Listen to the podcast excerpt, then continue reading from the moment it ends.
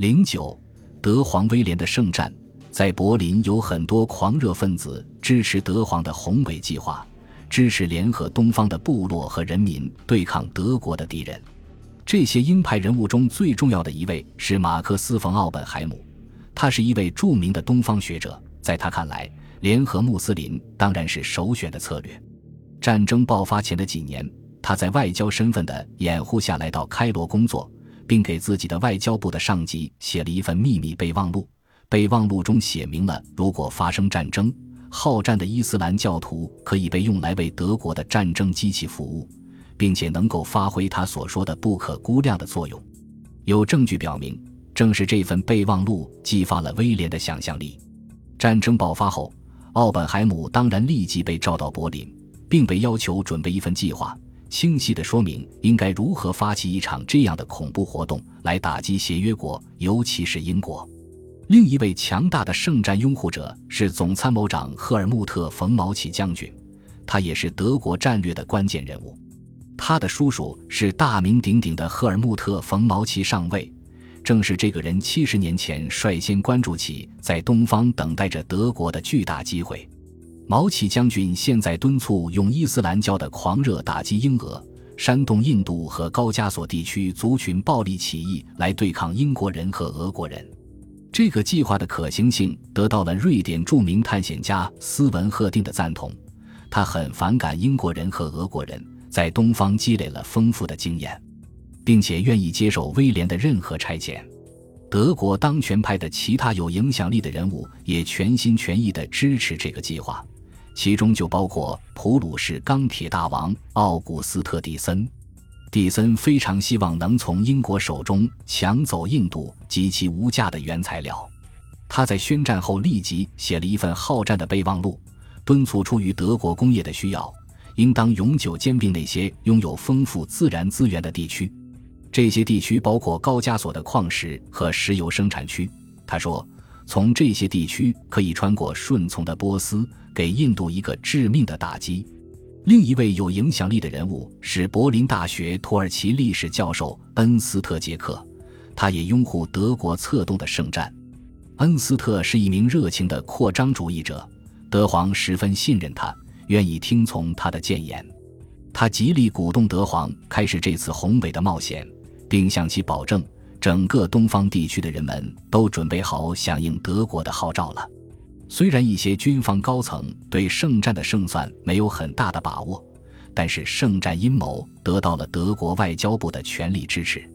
负责总体规划圣战的是外交部的副部长阿瑟·齐默尔曼，奥本海姆和杰克则作为他的顾问。齐默尔曼后来成了德国外交部的部长。年轻时也曾在东方担任外交官，很快这个计划被称为齐默尔曼计划。这项伟大的计划中，另一位重要的人物是德国驻军事坦丁堡的大使康拉德·冯·旺根海姆男爵。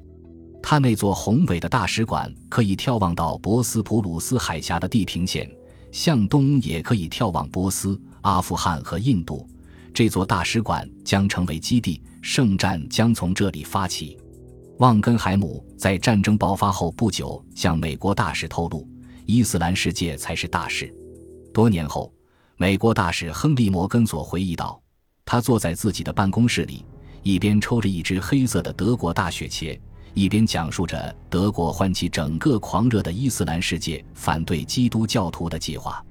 但首先，他告诉摩根索，有必要将土耳其（当时还是中立的）拖入德国的战争中。”因为苏丹是伊斯兰教的哈里发，只有他才有权利召唤一场圣战。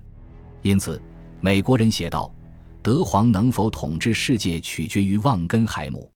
他的任务是确保土耳其作为德国的盟国加入这场战争。”摩根索补充说：“旺根海姆相信，如果他能成功完成这项任务，他就可以得到奖励，实现他多年来的最终目标——担任帝国的首相。”圣战的主要吸引力之一是它不需要耗费太大的人力和太多的资金。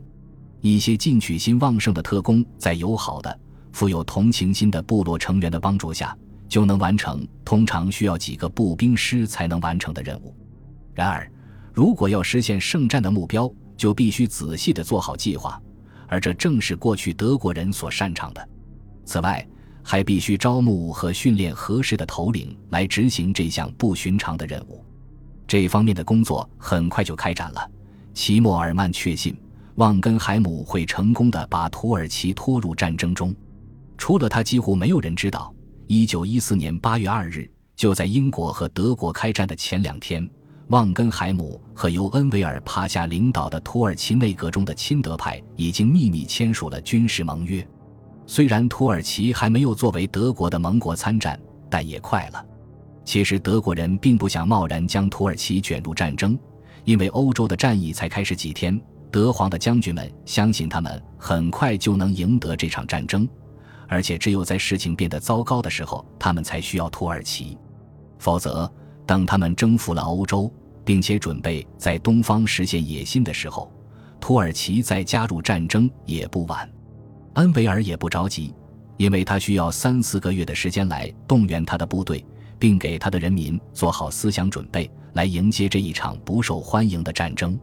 因为虽然土耳其人非常担心俄国对他们的国家虎视眈眈，尤其是对君士坦丁堡和海峡，但是很少有人对英国人或法国人怀有敌意。毕竟英国人和法国人曾在与俄国的克里米亚战争中为他们流血牺牲。此外，那些与德国人打过交道的人发现德国人有些傲慢，但是当时突然发生了一件事情，彻底的改变了一切，并让旺根海姆和恩维尔有机可乘。当时英国造船厂正在为土耳其建造两艘军舰，其大小与现代化程度在土耳其舰队中可谓前所未有。购买的资金主要来自捐款，其后政府又向全国发起号召。整个奥斯曼帝国的各级官员都接受了减薪，以帮助购买这两艘军舰。他们将成为土耳其海军的骄傲。更重要的是，这两艘军舰可以跟俄国的黑海舰队抗衡。土耳其的船员已经前往英国去接收这两艘军舰了，而君士坦丁堡宣布设立一个特别的海军周来欢迎新军舰的到来。他们将穿过海峡，然后往上驶入博斯普鲁斯海峡。就在那时，英国海军大臣温斯顿·丘吉尔却突然宣布，这两艘土耳其军舰已经被皇家海军征用了。讽刺的是，这个消息是在德国和土耳其签订秘密同盟协议的那一天宣布的。尽管伦敦当时对这一秘密协议一无所知，但事实却证明丘吉尔的决定是正确的。军舰被征用的消息传到了土耳其。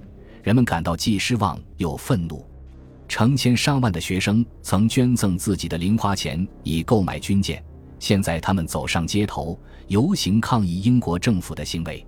虽然土耳其被提供了充分的补偿，而英国的行为也在其后秘密盟约公开后被证明是正确的，但英土关系跌入了历史低谷。土耳其公众舆论的影响对恩维尔和内阁中的亲德派来说是意外之喜。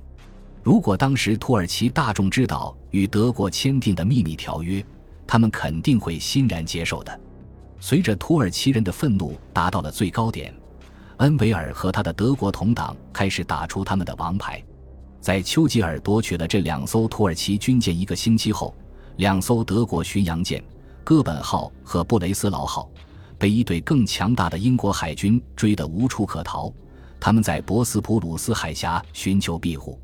英国的军舰停靠在土耳其的水域外，向当时仍然保持中立的土耳其政府提出抗议。他们要求船只和船员必须按照国际法的要求被拘留，或者从中立水域出来面对皇家海军。土耳其方面的回应令人哑口无言。他们宣布，这两艘德国巡洋舰已经被土耳其政府购买。以取代那两艘被丘吉尔征用的在英国建造的军舰，这两艘巡洋舰立即得到了新的土耳其名字，而他们的德国船员则穿上了土耳其海军的制服，也戴上了土耳其的毡帽。但这仅仅是一系列事件的开始，这些事件最终会把土耳其人不情愿地拖入战争中。在欧洲的作战也不再像德皇的将军们所预测的那样顺利。柏林方面认为，现在是时候打出东方那张牌了。然而，土耳其内阁中仍然有一些强大的成员希望他们的国家保持中立。旺根海姆和恩维尔都迫不及待地把土耳其带到德国这边，但是温和派却正在获得更多的支持，因此他们意识到必须采取一些激烈的措施来逼迫温和派。